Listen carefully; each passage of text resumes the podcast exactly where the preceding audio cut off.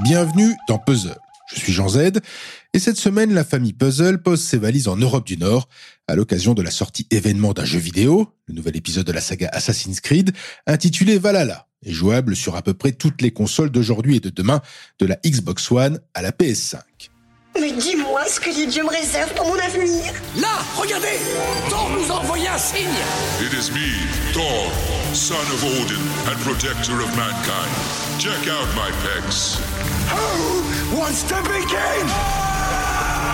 Voilà comment on entre dans l'histoire.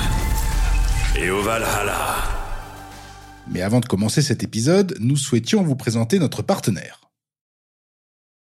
Cette semaine donc, sort l'un des jeux vidéo les plus attendus de cette fin d'année, Assassin's Creed Valhalla, développé par le géant français Ubisoft. Après avoir exploré récemment les terres grecques et égyptiennes pendant l'Antiquité, cette saga à succès met une nouvelle fois en scène le combat imaginaire entre l'ordre des assassins et celui des Templiers à travers le temps, et demain donc, elle pose ses valises en plein cœur des conquêtes vikings. On y incarne une femme ou un homme, selon l'envie, fraîchement débarqué en Angleterre en 873, après avoir quitté la Norvège. Votre but Établir une colonie prospère dans un pays plus hospitalier, la perfide Albion. Et en 2020, le jeu de viking, ça sonne comme ça. And we're not done yet, old man. Ah, of your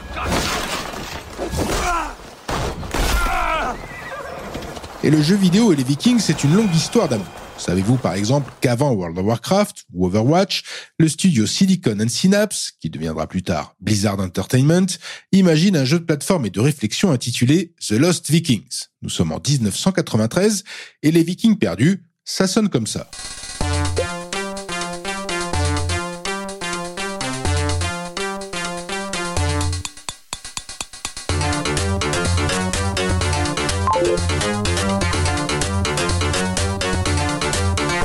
Et dans The Lost Vikings, jeu toujours un peu culte et jouable notamment sur PC, trois Vikings ont perdu leur chemin dans le temps et tentent de retrouver leur home sweet home. Pour y parvenir, ils doivent utiliser leurs capacités spécifiques, on passe ainsi de l'un à l'autre pour lever les obstacles à leur retour. Si vous aimez la réflexion, mais aussi un brin de baston, difficile de passer à côté de la trilogie Banner Saga, à jouer sur console et mobile, iOS et Android. Banner Saga, c'est ce qu'on appelle un jeu de stratégie au tour par tour, sur un scénario basé sur la Gloriole Viking. Vous devrez sauver le monde de la drague, une ancienne race considérée comme éteinte, à tort. Et pour ce faire, les combats se font au tour par tour et exigent un sens de la stratégie digne des dames.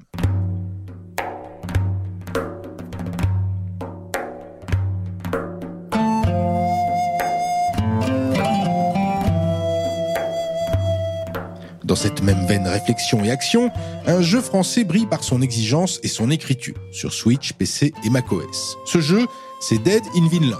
On y joue une famille échouée sur un îlot perdu où la survie n'est pas un vain mot, tout comme les engueulades familiales.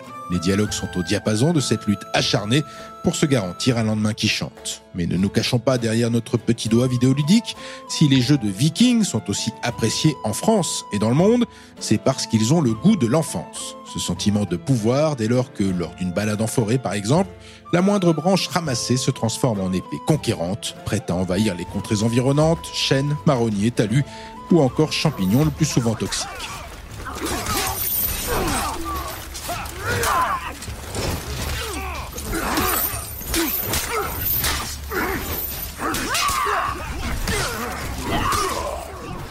Cette impression de puissance est au cœur d'un autre jeu Ubisoft paru en 2017, For Honor, dont je vous conseille le making-of sur Netflix, intitulé Playing Hard, docu sans concession sur la création dans cette industrie, même si vous n'aimez pas le jeu vidéo. Le jeu For Honor met en scène des batailles multijoueurs exigeantes, où vous avez le choix de jouer un guerrier samouraï, viking, chevalier ou chinois. Intraitable et toujours tranchant sur console et PC. Mais le roi du rasoir, c'est le jeu God of War et son reboot de 2018, sorti sur PlayStation 4. God of War met en scène le spartiate Kratos, exilé dans l'ancienne Norvège, et fatigué de ses actions destructrices, c'est avec son jeune et frêle fils qu'il va pourtant devoir résister aux dieux nordiques après la mort de sa femme. Veuf, pas vraiment papa poule, le voyage est violent et filial, un must.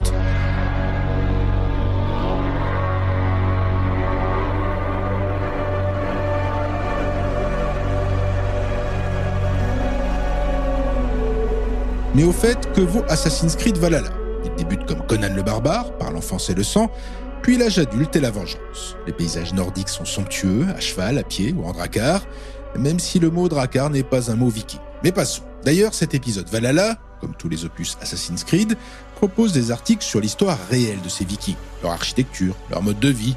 L'épopée, car il s'agit bien d'une épopée de plusieurs dizaines d'heures de jeu, remplira aisément le confinement tant le voyage Valhalla est à la fois tragique et énergique, ludique et prenant. Et il tient tout à la fois du viking carte postale que du documentaire à grand budget. Demain, dans Puzzle, Karen reste au nord pour vous perdre sur une île norvégienne avec un livre intitulé Les Graciers.